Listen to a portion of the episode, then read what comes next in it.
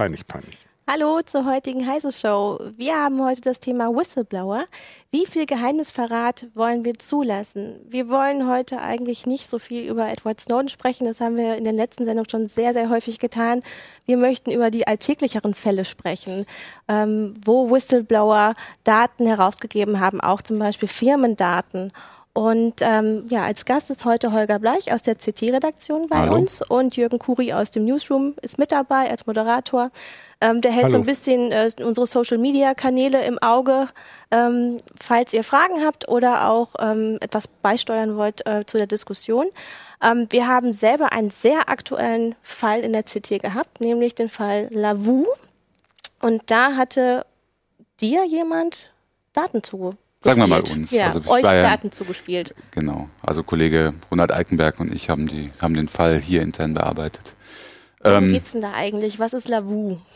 Das ist äh, eine, eine ähm, Flirtbörse im Internet, also äh, bestehend vor allem aus, äh, aus Apps für verschiedene Plattformen, also aus, aus mobilen Apps äh, mit so einem Flirtradar und so Tinderartigen Funktionen. Äh, und äh, dann hat sich irgendwann, das war im letzten August, also im August 2015, jemand anonym wohlgemerkt sehr anonym, also über das Tornetzwerk gesichert und über eine anonyme E-Mail-Adresse an uns gewandt und hat gesagt, ähm, er ähm, hat und, äh, Daten aus dem Unternehmen abgezogen. Er hat Daten vorliegen, die beweisen, dass Lavu betrügt, indem sie äh, Fake-Bots einsetzen. Also das heißt gefälschte Profile, die in der, Real in der Realität nicht existieren, die aber dazu geeignet sind und, das, und auch dazu genutzt werden, um den Nutzern Geld aus der Tasche zu ziehen. Und äh, das hat uns natürlich interessiert. Wir haben gesehen, dass es auch noch andere Redaktionen bekommen haben. Ähm, wir sind aber offensichtlich die Einzigen, die das genug interessiert hat. Äh, deswegen hatten wir das dann jetzt im, im Endeffekt dann auch exklusiv und äh, haben uns dann weiter über diese anonyme, über diesen anonymen Briefkasten, den er eingerichtet hat, Informant wohlgemerkt, mit ihm unterhalten und ausgetauscht. Und äh, also er hat im, uns im dann Tornetzwerk war dieser Briefkasten, oder? Genau, ja. Also wir hatten keine Chance und wir wissen auch bis heute noch nicht, ihn rauszukriegen. Wir wissen auch bis heute noch nicht, wer er wirklich ist. Aber ihr habt ja eigentlich auch die Pflicht, ihn zu schützen, beziehungsweise wir als Redaktion haben die Pflicht. Das haben wir ihm auch klar gesagt und das sagen wir jedem, der uns Informationen gibt, äh, dass er bei uns vollen Quellenschutz genießt. Das heißt, ähm, es gibt für uns keine Verpflichtung, äh, seinen Namen rauszugeben, auch gegenüber Gerichten nicht.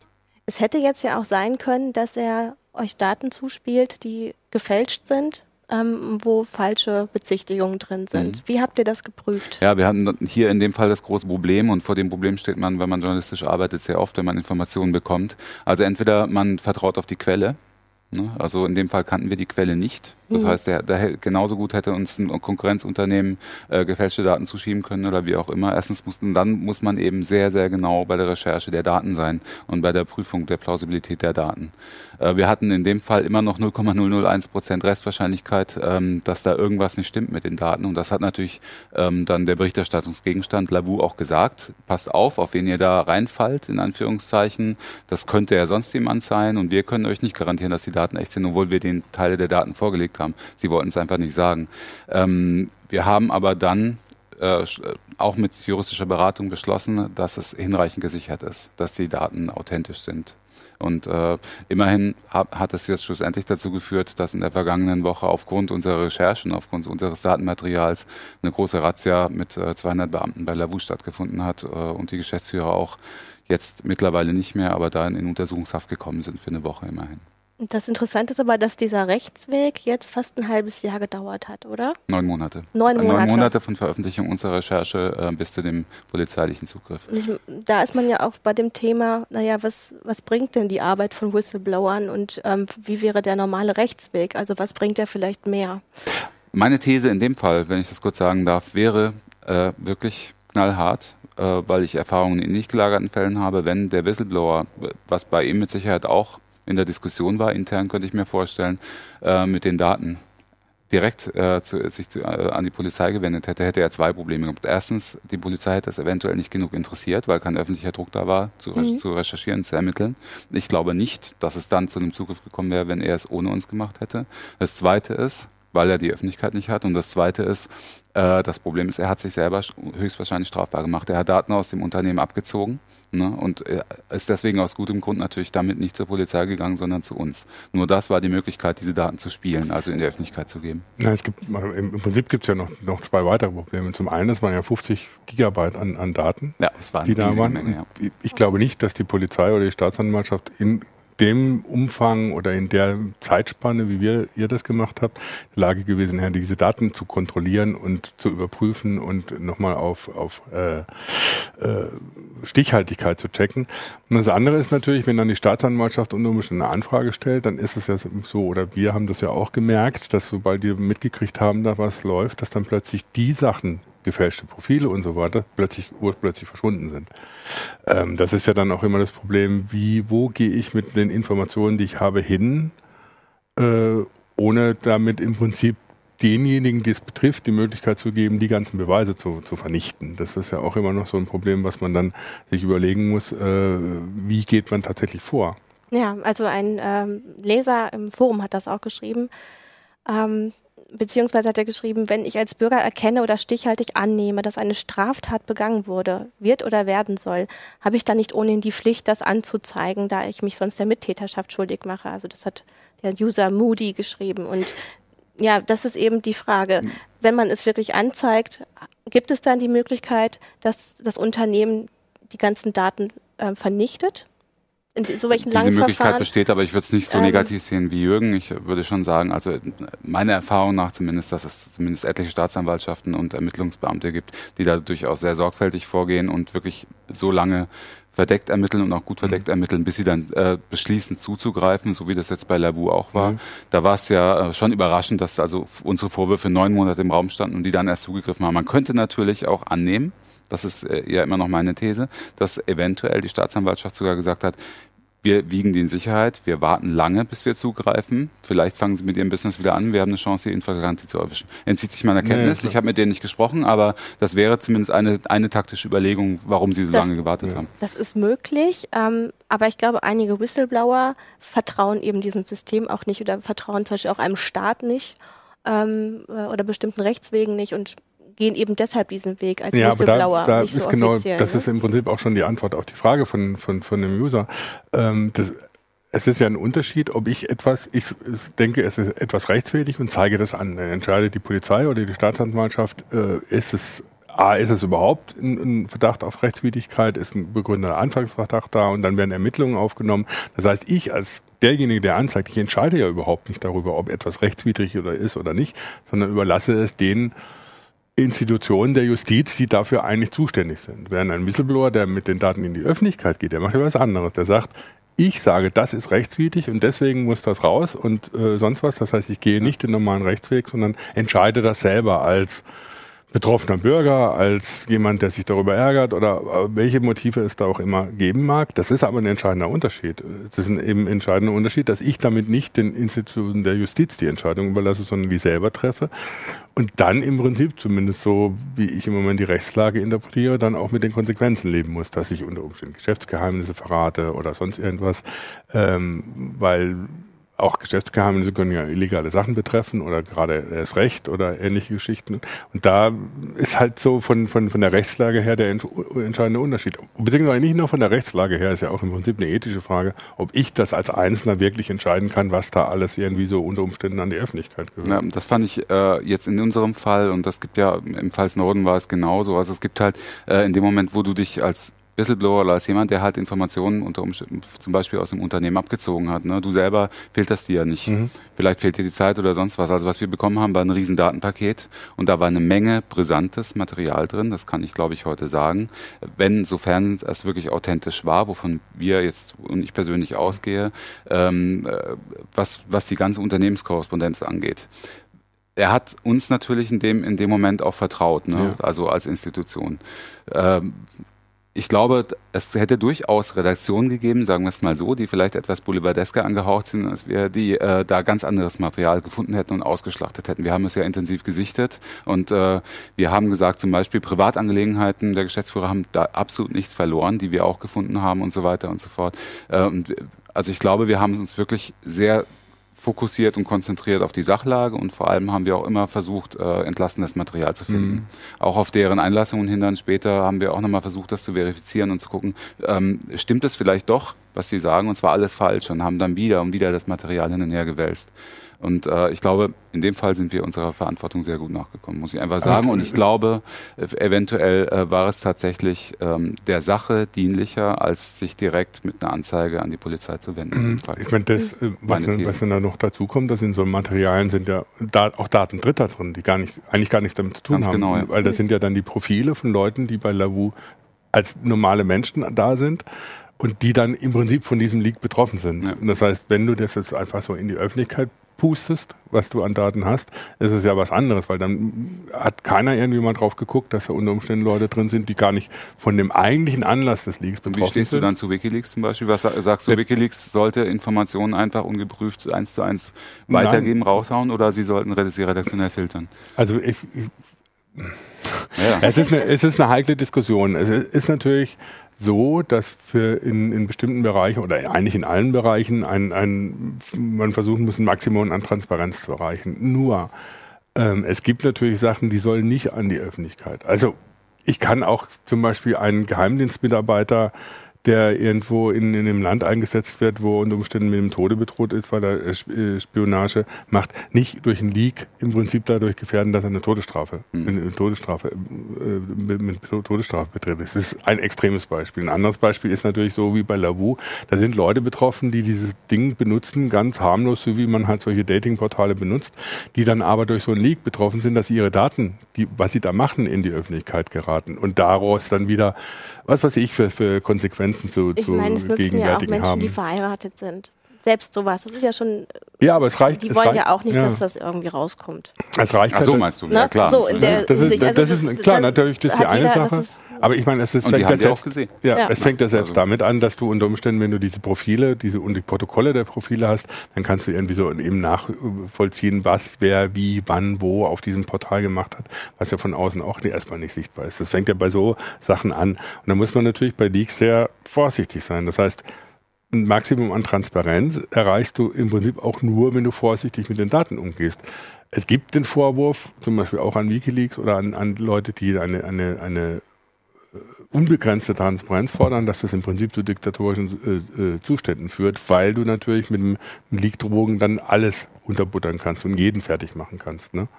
Ähm, und du nie weißt oder so, wo, wo du äh, wo du unter Umständen von einem Leak selber betroffen bist, obwohl du eigentlich mit der Sache gar nichts zu tun hast. Und das ist natürlich so eine gefährliche Geschichte. Ja gut, Whistleblower haben halt äh, eine große Macht mit dem, was natürlich. sie, mit den Daten, die sie vorliegen haben. Ähm, nur könnten sie nicht auch ihre eigene Glaubwürdigkeit steigern, wenn sie halt so viele Daten wie möglich dann auch freigeben, weil ihnen sonst unterstellt werden kann, naja, du also, lässt jetzt auch nur das raus, mh. was in dein Weltkonzept passt. Bei uns, bei uns im Forum gab es des Öfteren, in, in den, in den äh, Heiseforen gab es zum Beispiel des Öfteren gegenüber uns den Vorwurf, ähm, ihr habt ähm, Material von jemandem angenommen, ohne, ohne ihn zu kennen und ohne ihn zu checken, ohne ihn zu prüfen, deswegen kennt ihr seine Motive nicht.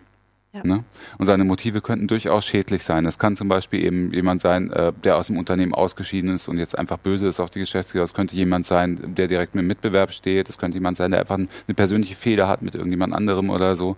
Ähm, dem antworte ich, das ist alles richtig, das ist schon klar. Aber wir haben uns in dem Fall dazu entschieden, äh, das Material, was wir haben, komplett abzukoppeln von dem Informanten, den Informanten quasi auszublenden und, zu, und geguckt, was gibt das Material für sich her und haben in, aus dem Material heraus gesehen, dass hier massiv Nutzer geschädigt werden, finanziell geschädigt werden, unserer Ansicht nach zumindest äh, dem Verdacht nach äh, betrügerisch, groß, im großen Stil betrügerisch und dass das weitergeht und immer weitergeht. Und dann ist die Frage, da dann ist die Frage, was, dann gab es für uns eigentlich nur zwei Möglichkeiten.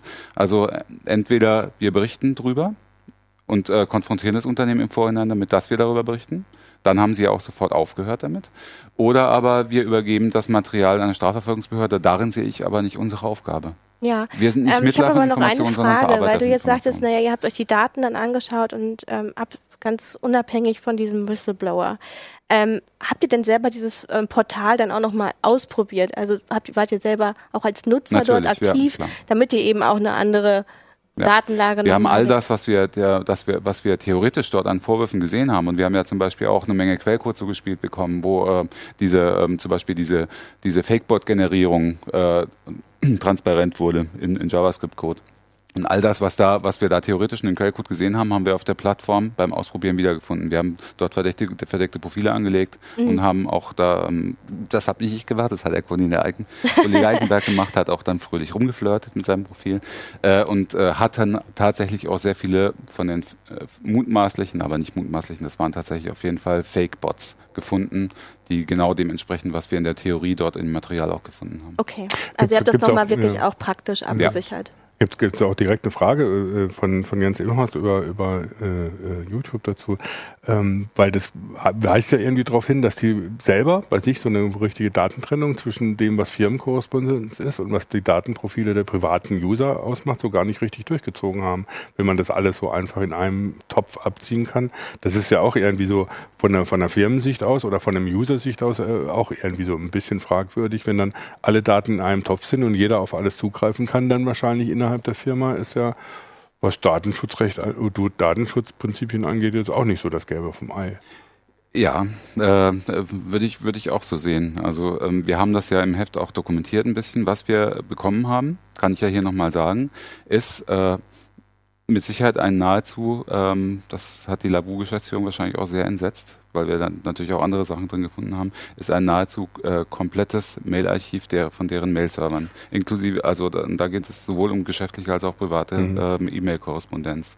Also das sind P äh, Exchange PST-Dateien gewesen im Umfang von über 50 Gigabyte. Sehr vorstellen, was mhm. da alles drin war. Und das, äh, das war Mail-Korrespondenz über Jahre. Also der, du das da, da, da muss sich ja. das Unternehmen natürlich auch selber ja. den Vorwurf gefallen lassen, es darf, es kann nicht sein, ja. dass, ein, dass so ein Archiv so schlecht einfach. gesichert ist, dass das jemand absehen kann. Aber andererseits, solche Lücken gibt es immer und überall ne, und in allen möglichen Unternehmen. Ja, wobei, die, das ist jetzt so die eine Seite, ne? dass, dass so die Firmen im Prinzip selber mit solchen Sachen natürlich es fördern, dass Sachen nach außen getragen werden. Ne? Wenn, wenn intern der Datenschutz äh, so nicht richtig funktioniert, wie soll er dann nach außen Ja, und wenn sie gegen einen moralischen Kompass genau. verstoßen. Ja, das ist die andere Seite. Das ist dann die Frage, die dann auch jetzt im Forum aufgetaucht ist bei uns. Wird nicht eigentlich viel zu wenig nach außen getragen? Mhm.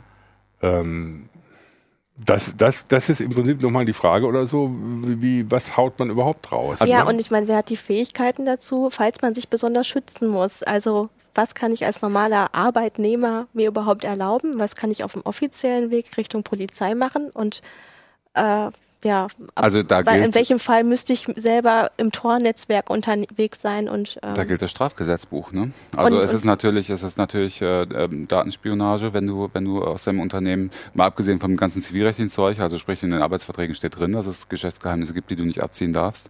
Der in unserem Fall, also ich kenne das Unternehmen nicht, ich war da nie, ich, ich kenne ich kenn die Interna nicht.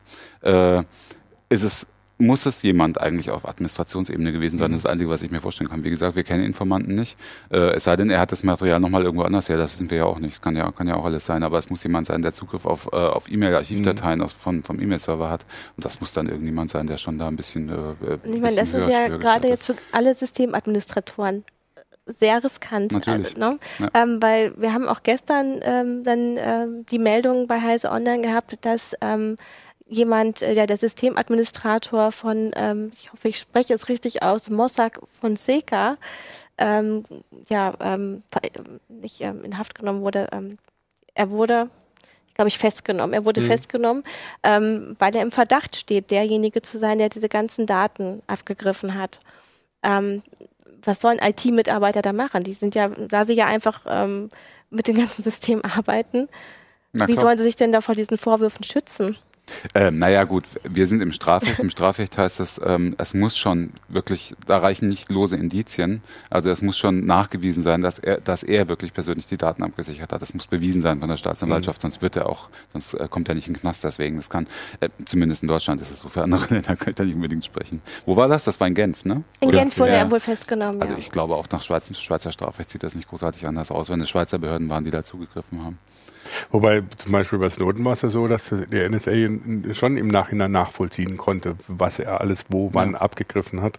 Ich meine, pff, klar, die Datenbanken protokollieren das natürlich mit, wer wann ja. Zugriff hat. Äh, und äh, die äh, eine andere Art bin kann dir dann nachweisen unter Umständen, dass du darauf zugegriffen hast. Wobei das alleine ja unter Umständen noch nicht reicht, um nachzuweisen, dass du es irgendjemand ich anders gegeben hast. Manchmal reicht es doch ne? schon, ähm, wenn man das Passwort des anderen Kollegen kennt und sich unter seinem ja. Kürzel einloggt und dann ist es schon passiert. Also der Nachweis ist, ist glaube ich, auch extrem schwierig. Ne? Dann, wenn du nicht da irgendwelche Fehler machst. Ich meine, der Nachweis gelingt natürlich dann, wenn du die, wie er die Daten weitergegeben hat, wenn du das nachvollziehen kannst, wenn man da unvorsichtig ist. Und das ist natürlich eine Schwierigkeit, wenn man wieder zur Frage kommen, müsst nicht viel mehr nach außen tragen.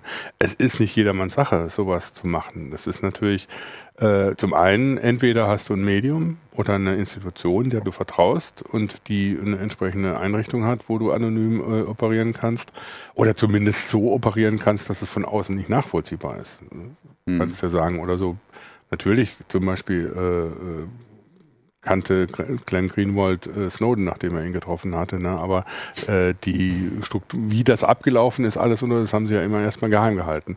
Ähm, und auf der anderen Seite ist, ist es natürlich noch extrem schwieriger, wenn du als Whistleblower selber irgendwie dafür sorgen willst, ich bleibe anonym, auch gegenüber denjenigen, die ich informiere oder denen ich meine Daten gebe. Das ist ja technisch nicht ganz trivial. Also es ist das ist Aufgabe der, der, Medien, äh, sowas zu realisieren. Also ich muss auch sagen, äh, vielleicht auch nochmal an unsere Zuhörer und Zuschauer, dass wir gerade dabei sind, äh, mhm. einen wirklich vollständig anonymisierten ja. Briefkasten einzurichten. Der wird in den nächsten Wochen bis hoffen, hoffentlich Wochen, eventuell auch Monaten äh, online gehen. Nee, weil wir uns da wirklich viel ja, Mühe ja. geben. Das läuft auch über das Tor-Netzwerk und das wird ein Onion-Service werden und so weiter. Also das wird ganz sicher sein, dass wir keine Rückschlüsse auf die Person ziehen können, die uns die Informationen geben.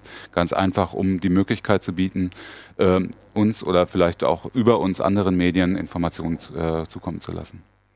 Ja, aber selbst da, selbst wenn du es so machst, musst du natürlich dann unter Umständen, du musst selber mit Verschlüsselung arbeiten, äh, unter Umständen oder ähnliche Geschichten. Unsere Bedingung ja. ist, du musst dir einen Tor-Browser installieren. Ja. Das ist klar. Das klar. Ich meine, es ist auf jeden Fall was, wo du dich als Whistleblower natürlich Gedanken machen musst, weil du musst dich erstmal selber schützen, weil du bist erstmal vom Strafrecht bedroht. Ja. Äh, du bist auch vom Zivilrecht eben bedroht und das kann recht teuer werden dann. Ähm, und von daher ist es natürlich ist es wichtig im Prinzip, dass solche Sachen an die Öffentlichkeit kommen. Das heißt, die Forderung nach mehr Transparenz ist so wie im Moment die Lage ist natürlich berechtigt. Auf der anderen Seite ist es so, dass es dann immer noch äh, wie gesagt, ich halte nichts von dieser komplett Transparenz oder Totaltransparenz, wie sie Assange oft fordert, äh, weil sie eben auch gefährlich ist, sowohl für den Informanten wie unter Umständen für Dritte, die an der eigentlichen Geschichte, um die es geht, nicht beteiligt Würdest sind. Würdest du denn sagen, dass manche Whistleblower zu weit gehen, eben dass ähm, für sie moralisch etwas falsch ist, wo die Gesamtbevölkerung sagen würde, nee, finden wir nicht so schlimm und es mhm. schadet ihnen dann sogar, was dann also, äh, dort veröffentlicht wird. Also so ein richtiger Fall ist mir eigentlich noch nicht bekannt. Es war immer so ein bisschen kritisch bei, bei den Geheimdienstinformationen, die teilweise auf Wikileaks gelaufen sind, weil es da unter teilweise mit den Schwärzungen nicht so richtig funktioniert mhm. hat oder so. Ähm, auf der anderen Seite gibt es natürlich auch eine moralische Frage, zum Beispiel bei den Panama Papers, da gab es ja den Vorwurf, dass das ist ja alles ja. schön und gut. Nur mhm.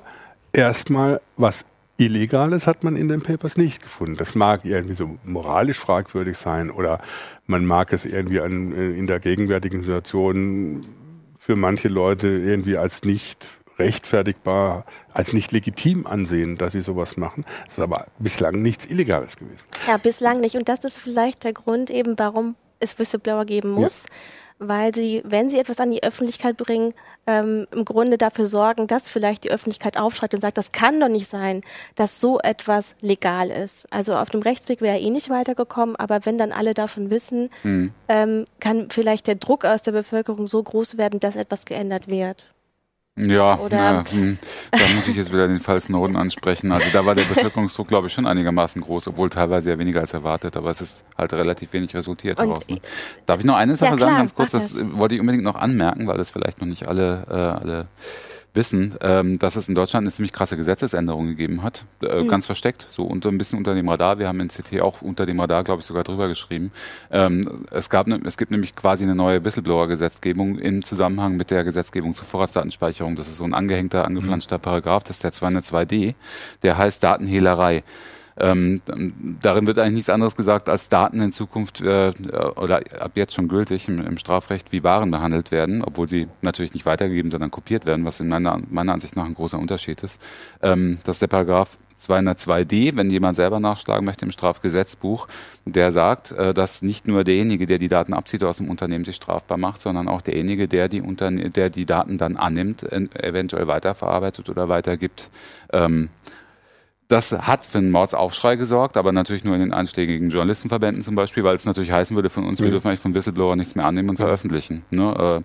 Äh, daraufhin äh, wurde der Gesetzesentwurf nochmal geändert von, von, äh, vom Justizministerium von Herrn Maas und das ist der Absatz 2 reingekommen, der sagt, für Berufsgeheimnisträger, also zum Beispiel für Journalisten und auch für Anwälte und so, gilt, das, der, gilt der Tatbestand der Datenhehlerei nicht, wenn sie das in dem beruflichen Zusammenhang ausüben.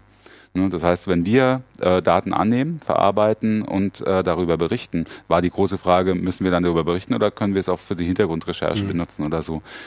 Herr Maas hat in der, in der Pressekonferenz gesagt, das gilt natürlich auch, wenn, wenn dann später keine Veröffentlichung resultiert, dann gilt das genauso. Und so. Aber drin steht es nicht. Ja. Ne? Das ist halt immer das Problem. Es, es, gibt dieses Gesetz und es gibt eine Gesetzesbegründung, wo die das sagen, aber die Frage ist, ob es dann in der Rechtspraxis, es gibt zumindest eine gewisse Rechtsunsicherheit, ob das in der Rechtspraxis dann auch so umgesetzt wird, wenn es tatsächlich mal zu Verfahren kommt. Und ähm, die andere Sache ist, das ist ein großes, könnte ein großes Problem werden. Das werden dann auch erst die ersten Urteile zeigen, die es noch nicht gibt. Es gibt, glaube ich, auch noch keine Anklagen. Ob das auch für Blogger gilt, ja. die in ihrer Freizeit bloggen, ne? die, äh, die das nicht irgendwie machen, um ihren also Lebensunterhalt zu verdienen, die das also nicht, ja, vor allem, also Berufs, es geht hier um Berufsgeheimnisträger. Genau, also Sind Blogger Berufsgeheimnisträger? Das ist umstritten. Ne? Ja. Also Rechtsanwalt Thomas Stadler zum Beispiel sagt, äh, äh der, der Experte auf dem Gebiet sagt, sehr zweifelhaft eher nicht. Ja. Ne? Das heißt, die sind dann wahrscheinlich eher in der strafrechtlichen genau. Haftung. Genau für solche Informationen. Müssten die dann äh, sich quasi bei uns melden und als freie Mitarbeiter dann mitarbeiten? Also das, würde können, eh nicht das, das, würde nicht helfen. Das würde sie auch nicht rechtlich schützen. Nee, in dem Fall mit Sicherheit nicht, nee. glaube ich nicht. Also wenn dann, wenn da tatsächlich ein, äh, eine Staatsanwaltschaft eine Anklage konstruieren will, dann wird sie das trotzdem tun. Bin, ja. Wäre ich, würde ich denken. Also. Ja, bevor du das jetzt angemerkt hast, äh, wollte ich auch gerade sagen, wir haben in der letzten Woche noch darüber gesprochen, dass sich äh, nach dem Fall Snowden eigentlich ja die Gesetzeslage verschärft hat. Mhm. Also, dass die Jagd auf die Whistleblower erst so richtig eröffnet wurde. Ja, kill the messenger. Ne? Also ja. ist und das ist natürlich, das ist natürlich gerade, wenn es dann, wenn es dann, also wenn es um Informationen von staatlichen Stellen geht, dann ist es natürlich immer etwas, sagen wir so, leichter zu rechtfertigen, äh, was man da macht äh, oder wenn, wenn die nach außen tragen, weil natürlich das Interesse der Öffentlichkeit dann sich auch in dieses Verhältnis Staat, Bevölkerung, äh, Politik, Bevölkerung treten, dann, dann meistens auch andere Mechanismen dann so in der, in der öffentlichen Debatte zum Tragen kommen, das, wo es dann eben bei Informationen von, von ja, aus der Privatwirtschaft zum Beispiel oder aus anderen Organisationen, da sieht es dann immer schon mal wieder anders aus, mhm. dass da der Vorwurf kommt, ja, der verrät ja Geschäftsgeheimnisse oder das war nur so ein Arschloch, das sauer ist, weil es entlassen erschossen worden ist oder ähnliche Geschichten. Piep. Entschuldigung. Ja. und äh, ähm, und wo, wo dann die Diskussion teilweise auch anders läuft. Ne? Das, bei den Panama Papers war das relativ deutlich oder so, dass sehr schnell der Vorwurf kam, ja, pff, äh, ist ja A nichts dran und B, da will nur einer sein Mütchen kühlen. Ähm, aber auch zum Beispiel bei Beispiel Steuer-CDs, die von, von staatlichen Stellen angekauft werden, da heißt ja auch immer, ja gut, der vertritt einer Geschäftsgeheimnisse, weil er irgendwie nicht befördert worden ist oder sonst irgendwas. Da, da, da sind die Mechanismen teilweise auch noch so ein bisschen anders. Das ist übrigens der, gerade die, die Steuer-CDs, der Ankauf von Steuer-CDs ist ein, äh, ein wesentlicher Grund, warum dieser 202D mhm. eingeführt wurde. Ne? Das ist nämlich damit legalisiert. Ja. Also, ne, weil das heißt, der Staat darf, äh, darf äh, ja. Staat, staatliche Institutionen dürfen, um zum Schutz dann solche Informationen auch einkaufen und weiterverarbeiten. Aber selbst dann, wenn es um, um öffentliche Stellen geht oder so, dreht sich ja das manchmal. Ich meine, Maaßen wirft jetzt Snowden vor, dass er äh, Agent des ja, russischen Geheimdienstes wäre und ähnlichen Unsinn. Also da was wird auch immer wieder mit solchen äh, Argumenten versucht zu operieren. Ähm, Gut, von daher ist es natürlich so, dass, dass äh, so, wenn so eine Institution wie Presse oder Wiki, Wikileaks oder Amnesty äh, oder Greenpeace, die ja die DTIP-Leaks gemacht haben, äh, dazwischen geschaltet ist. Ist ja immer noch so eine Institution dazwischen, die zum einen auf der einen Seite sorgen kann, dass eben zwar maximale Transparenz hergestellt wird, aber dass man aufpasst, dass da nicht zu so viel passiert. Zum anderen ist das auch immer noch so eine Zwischeninstitution, die zum einen Schutz für eine Whistleblower bedeuten kann. Und zwar nicht nur dadurch, dass sie ihn anonym hält, sondern dass sie ihn dann auch verteidigt tatsächlich. Und auf der anderen Seite natürlich eine bestimmte Position hat, zu argumentieren gegenüber äh, äh, anderen der, der Gegenseite. Naja, sozusagen. wir haben eben auch die Pflicht, ähm, das richtig zu prüfen. Ja. Es ist, und ich finde, es gibt noch ein anderes Argument, also gerade, dass solche Institutionen zwischengeschaltet werden. Das hat man teilweise bei Snowden gesehen, aber jetzt auch bei den Panama Papers besonders. Und da großen Respekt vor den Kollegen mhm. von, äh, von der SZ und von den anderen Medien, die, die beteiligt waren. Es ist ja auch eine Form, also wie man es der Öffentlichkeit präsentiert und aufbereitet. Ne? Die haben äh, ja ein Jahr lang quasi Vor, Vorarbeit geleistet und äh, haben da viel Manpower reingesteckt, die, die Panama Papers wirklich so zu präsentieren, damit es eine breite Öffentlichkeit überhaupt in der, in der ganzen Dimension versteht, was da eigentlich, was da abgelaufen ist. Und was mhm. aus dem Leak tatsächlich äh, ersichtlich ist. Wenn diese Papers einfach äh, veröffentlicht werden, dann hätte sich wahrscheinlich, also hätten zumindest völlig falsche Sachen rausgelesen mhm. werden können, zumindest äh, andere Sachen als ähm, die Gewicht. Es wurde vorgewichtet, es wurde ja. redaktionell bearbeitet und das, man kann das gut finden oder man kann es nicht gut finden. Man kann natürlich auch sagen, es wird parallel in der bearbeiteten Version und, und äh, der Transparenz halber komplett so veröffentlicht. Ähm, weiß ich nicht, weil ich die Papers nicht äh, im Einzelnen angeguckt ja. habe. also da, in dem Fall ähm, hätte ich es, glaube ich, ganz gut gefunden, wenn ähm, die gesamten Daten dann auch doch mit sofort veröffentlicht worden wären. Später haben sie es ja gemacht. Ne? Genau, sie haben es dann später gemacht, weil es einfach doch so, so durchorganisiert wirkte, so stark äh, auf Marketing getrimmt dass ich es schon wieder anstößig fand, wo ich mhm. dachte, na ja. Ja, anstößig. Es ist, äh, also, äh, du weißt genau, wir, wir ja. arbeiten alle in dem Business und ja. wir sind natürlich auch auf Return, in, auf Return. Genau, wir müssen auch von ne? etwas leben. Genau. Also. Das ist so und äh, da steckt ja auch viel Arbeit drin. Das verstehe ich, ich total. aber ich, verkaufen. Ich, genau, genau. Sie wollten es bestmöglich verkaufen und ähm, ja, vielleicht tue ich ihnen da auch dann Unrecht. Ähm, aber ich fand schon, dass es so stark durch, ja, also mit Marketing Nein. versehen war, dass es für mich dann so den Anschein hatte, naja, okay, hier soll wirklich etwas verkauft werden, das Produkt rückt dadurch in den Hintergrund und das hätte nicht passieren dürfen. Ja, vor allen Dingen, also auch, muss ich auch sagen, kompletten Respekt vor der Arbeit der Kollegen, aber die Verkaufe hat mich manchmal auch schon ein bisschen gestört. Also das gerade, eine, gerade am Anfang, grenzwertig. Ja, gerade am Anfang, gerade am Anfang, wo sie dann versucht haben, auf Putin loszugehen und da stand in den Papers ja offensichtlich wirklich nichts drin, was ihn direkt damit in Verbindung gebracht hat. Das war irgendwie so, da kamen natürlich gleich dann die Verschwörungstheorien auf. Ja, warum steht da nichts zu den USA drin? Das musste man dann hinterher erklären, weil die US-Bürger das gar nicht nötig haben, da nach Panama zu gehen. Ähm, das war so ein bisschen heikel, weil mhm. es auch irgendwie so gefördert hat, eben, dass so komische Verschwörungstheorien dann auftauchten. Aber die tauchen immer auf, egal. Ja, die tauchen, ja, aber das war, ich fand es da ein bisschen hart. Ja. Also ein bisschen viel. Und auf der anderen Seite ist es natürlich so, es wird halt oft auch kritisiert, dass solche Sachen dann irgendwie häppchenweise rausgehen und eben nicht komplett der Öffentlichkeit zur Verfügung gestellt werden, dass die selber sagen kann, was sie davon halten. Und das ist manchmal auch berechtigt. Mich nervt zum Beispiel diese, diese Greenwald-Strategie, die, die NSA-Papiere wirklich häppchenweise rauszugeben, auch total. Und ich glaube, das hat mit dazu geführt, dass es irgendwann sich so totgelaufen hat, hm, dass sich eigentlich kein, kein Mensch mehr drum schert. Das denke ich auch. Auf der anderen Seite ist es natürlich so, gerade bei den, bei den Snowden-Leaks, äh, wir haben ja selber äh, mehr ein paar Artikel dazu gemacht, auch in, in CT, nicht nur auf H, sondern auf CT, wo wir Dokumente von der NSA veröffentlicht haben. Da mussten wir auch sehr genau aufpassen, was wir da schwärzen müssen und mhm. so, dass da nicht irgendwelche Mitarbeiter, die eigentlich mit der ganzen Sache nichts zu tun haben, da drauf kommen. Das heißt, es ist ein zwiespältiges Schwert, äh, zwiespältige Sache. Einerseits natürlich äh, ist es eigentlich auch gut, wenn die Öffentlichkeit sich selber informieren kann, klar. Auf der anderen Seite gibt es eben dann gewisse Vorsichtspflichten oder Vorsichtsmaßnahmen, die man einhalten muss, wo das dann berechtigt ist, dass da so eine Institution dazwischen steht. Gleich hört man jetzt gerade den Helikopter von der Medizinischen Hochschule Hannover, der über uns hinwegfliegt. Hallo, könnt ihr uns hören? Deswegen machen wir mal kurz die Pause, weil der ist sehr laut. Es ja. hört sich so an, als würde er gerade im Heisepark landen. Ähm. Aber und auf der anderen Seite ist es nicht, aber manchmal gibt es auch so Sachen, wo, wo ich denke oder so, das ist so gemacht oder so, dass die Kritik dann berechtigt ist. Das war dann zum Beispiel, als Greenhill die TT-Blix gemacht hat, die haben ja die Dokumente umgeschrieben, damit man denn denjenigen, der sie ihnen gegeben hat, nicht nachvollziehen kann, äh, nicht, nicht nachvollziehen kann. Und das ist natürlich schon schwierig. Und dann überlegt sich natürlich der unbedarfte Leser, oder ja, warum schreiben die so um? Äh, wieso geben sie mir nicht einfach das Dokument? Jetzt weiß ich ja gar nicht, ob das wirklich stimmt, was da drin steht. Ne? Und also es ist immer ein schwieriges Thema, wie man tatsächlich damit umgeht. Also ich sehe unsere Rolle in, äh, da ein bisschen, also ein bisschen positiver als du, als eventuell du.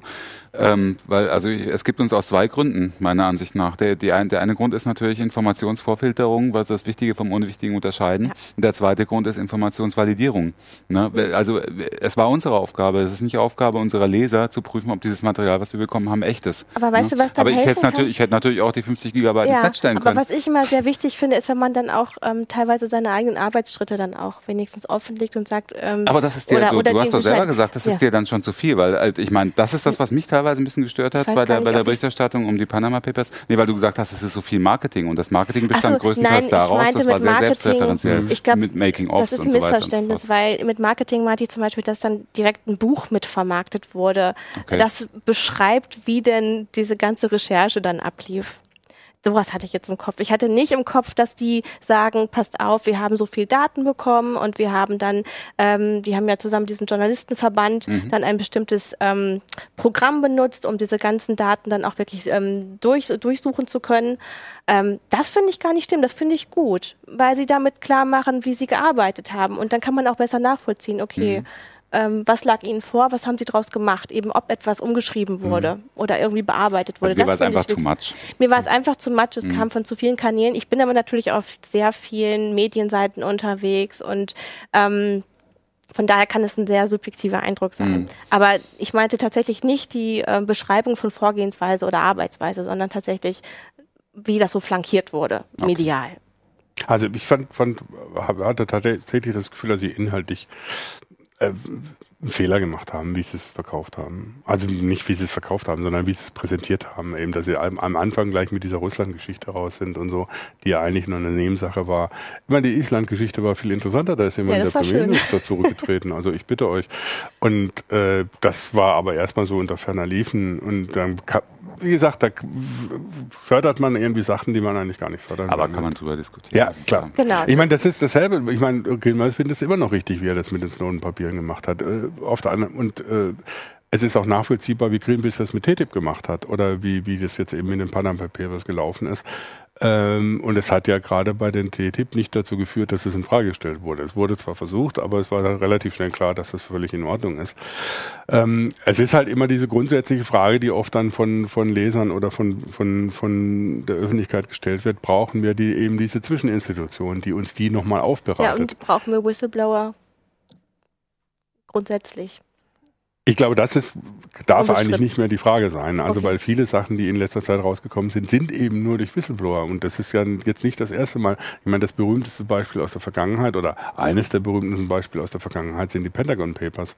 Äh, und Daniel Ellsberg, der die an die Washington Post gegeben hat, York Post oder New York Times, egal, ähm, der hat ja auch sehr lange vor Gericht kämpfen müssen, bis er äh, tatsächlich dann äh, wieder als freier Mann sich in den USA bewegen durfte. Und das waren noch nicht so Geheimdienstdokumente, wie, wie Snowden sie rausgegeben hat, sondern es waren einfach interne Dokumente des Pentagons, wie die damals tatsächlich in den Vietnamkrieg mehr oder weniger reingeschlittert sind.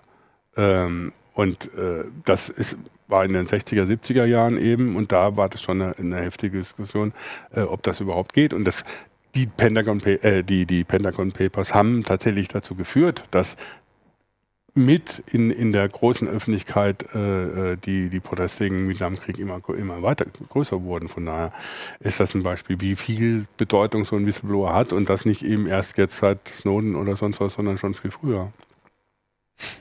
Watergate. Hm. Ja. Watergate. Ja, also wir könnten die Liste, glaube ich, endlos fortführen ähm, von großen Whistleblower-Geschichten. Ähm, ja, jetzt haben wir viel über die Institution des Journalismus auch gesprochen. Vierte Säule im Staat. War ein bisschen selbstreferenziell heute. Etwas selbstreferenziell, aber gut, wir sind eben dann auch der Filter und äh, der, das, das Schutzschild.